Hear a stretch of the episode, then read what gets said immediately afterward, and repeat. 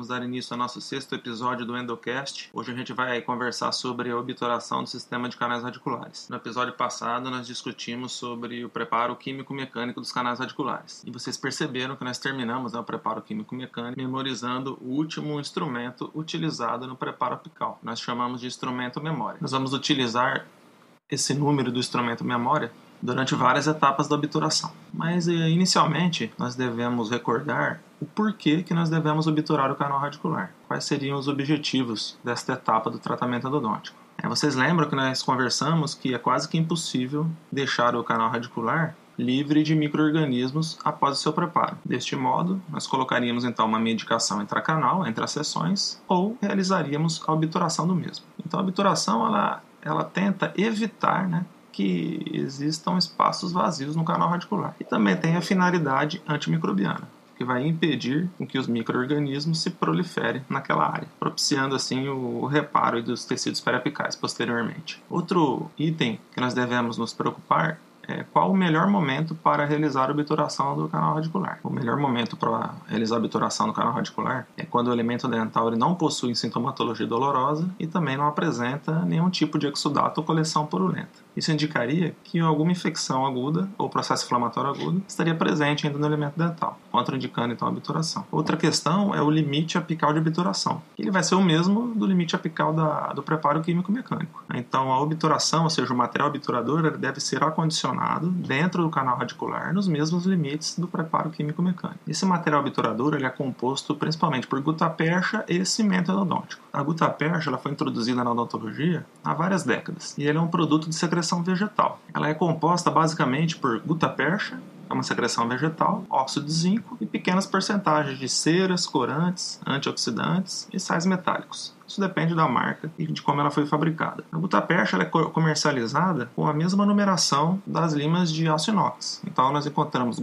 cones de gutaperchas de primeira série, de 15 a 40, cones de gutaperchas de segunda série e terceira série. São chamados de cones principais de gutapercha. E também nós encontramos né, os cones acessórios ou auxiliares. Esses cones eles não possuem uma numeração padrão e são apresentados como cones é, médios, finos, muito finos e assim por diante.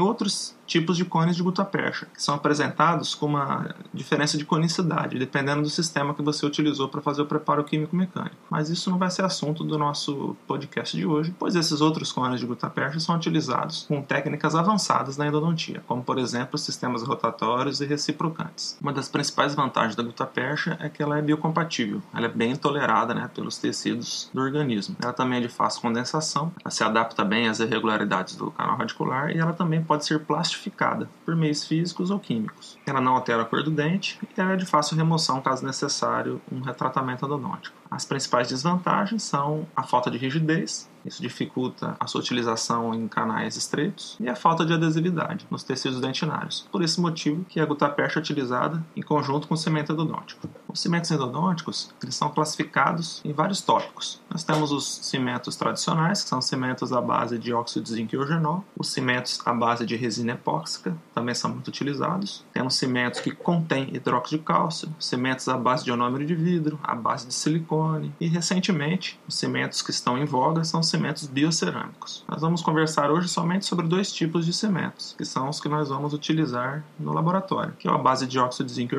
o mais conhecido é o endofil, cimento de Grossman, e também um cimento à base de resina epóxica chamado Ciliar 26. O cimento à base de óxido de zinco e ele geralmente ele é políquido, então no pó nós encontramos é, a principal componente, o óxido de zinco, seguido de uma resina, e também de radiopacificadores. E no líquido é o eugenol. Quando o pó e o líquido são misturados, nós temos uma reação de endurecimento e o tempo de trabalho pode variar dependendo da marca. Nesse tipo de cimento, a manipulação é muito importante, por isso que nós utilizamos uma placa de vidro lisa, nós colocamos uma, duas gotas de líquido, uma pequena quantidade de pó, geralmente não tem medida né, para esse tipo de cimento endodôntico. Nós vamos aglutinando o pó ao líquido e vamos espatulando com uma 24F e ocupamos toda a área da placa para realizar essa espatulação de uma forma vigorosa, para que a gente consiga agregar o pó ao líquido e conseguindo aquela consistência de fio de bala. O cimento Ciliar 26, que é a base de resina epóxica, ele também tem uma espatulação semelhante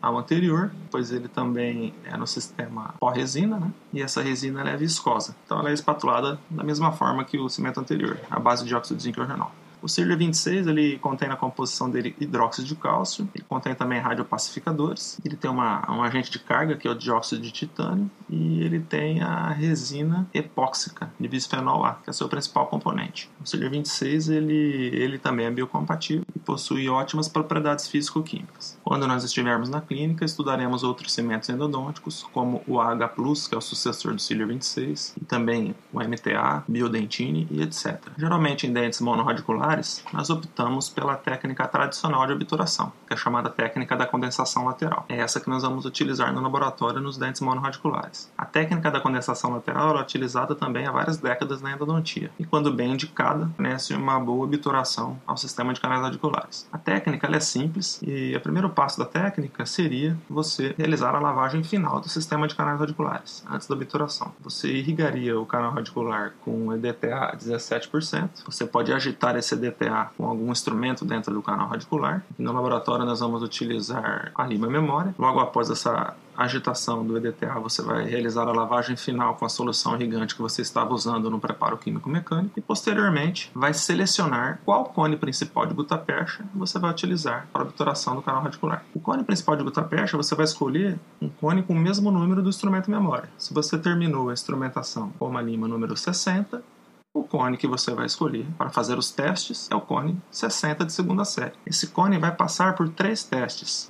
Eles são chamados de teste visual, tátil e radiográfico. Geralmente, nós pegamos esses cones principais antes de colocá-los no canal radicular e realizamos uma desinfecção pois os cones eles são susceptíveis à contaminação devido à nossa manipulação no dia a dia da clínica. Dessa forma, nós realizamos a desinfecção com a mesma solução irrigante do preparo químico-mecânico. Pode ser o hipoclorito ou a clorexidina. O teste visual ele é feito da seguinte forma: você pega o seu cone principal e você vai verificar se ele entra no canal radicular do mesmo comprimento que a lima memória percorreu, ou seja, seu CT. Próximo teste é o teste tátil, onde você vai verificar se esse cone está justaposto no comprimento de trabalho. Espera-se que você sinta uma resistência na hora de retirar esse cone do comprimento de trabalho, uma vez que a parte apical do cone está justaposta ao preparo que você realizou com as limas de aço inox. E o último teste é o teste radiográfico. Você vai realizar uma tomada radiográfica com o cone de gutapercha principal dentro do canal radicular e vai analisar na radiografia se o cone está na área desejada, ou seja, no limite apical de obturação. Logo após a escolha do cone principal, nós procedemos à secagem do canal radicular. Essa é uma etapa muito importante, pois o material obturador não adere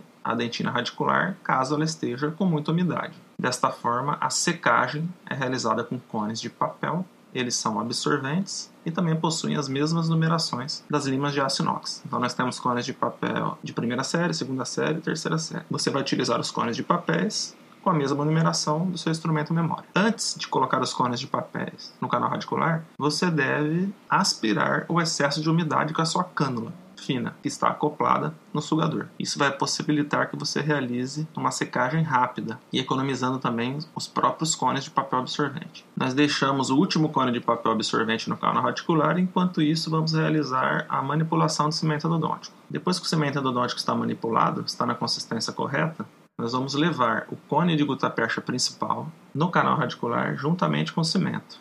Essa técnica é chamada de técnica biológica. Logo após, nós vamos preencher os espaços vazios do canal radicular em lateralidade com os cones de gutapercha acessórios, com auxílio do espaçador digital. Primeiro você coloca o espaçador digital, o movimento oscilatório em direção ao ápice, ele vai abrir um espaço no canal radicular para que você coloque um cone acessório também com cimento. Você vai repetindo essa manobra até que você visualize que os cones de gutapercha acessórios não estão mais entrando na embocadura do canal radicular. Nesse momento, nós vamos tirar uma radiografia chamada de radiografia para confirmação da obturação, onde nós vamos avaliar o exame radiográfico e verificar se não há mais espaço dentro do canal radicular para receber cones de gutapercha. Caso já esteja bem obturado, nós vamos proceder ao corte e a condensação da gutapercha. Essa gutapercha que está além da embocadura do canal radicular, ela deve ser cortada com um instrumento aquecido. Nós vamos primeiramente aprender a cortar essa gutapercha com um condensador de paiva de maior diâmetro. Vamos fazer o corte da gutapercha no nível da coroa clínica, para posteriormente realizar a condensação vertical com os outros condensadores de paiva de menor diâmetro. Essa condensação vertical é importante, pois ela vai compactar o material obturador no canal radicular, diminuindo os possíveis espaços vazios e também jogando o cimento endodôntico contra a parede do canal radicular e esse cimento vai escoar para as diversas ramificações desse sistema. Após isso, é realizada a limpeza da cavidade. Nós pegamos uma esponja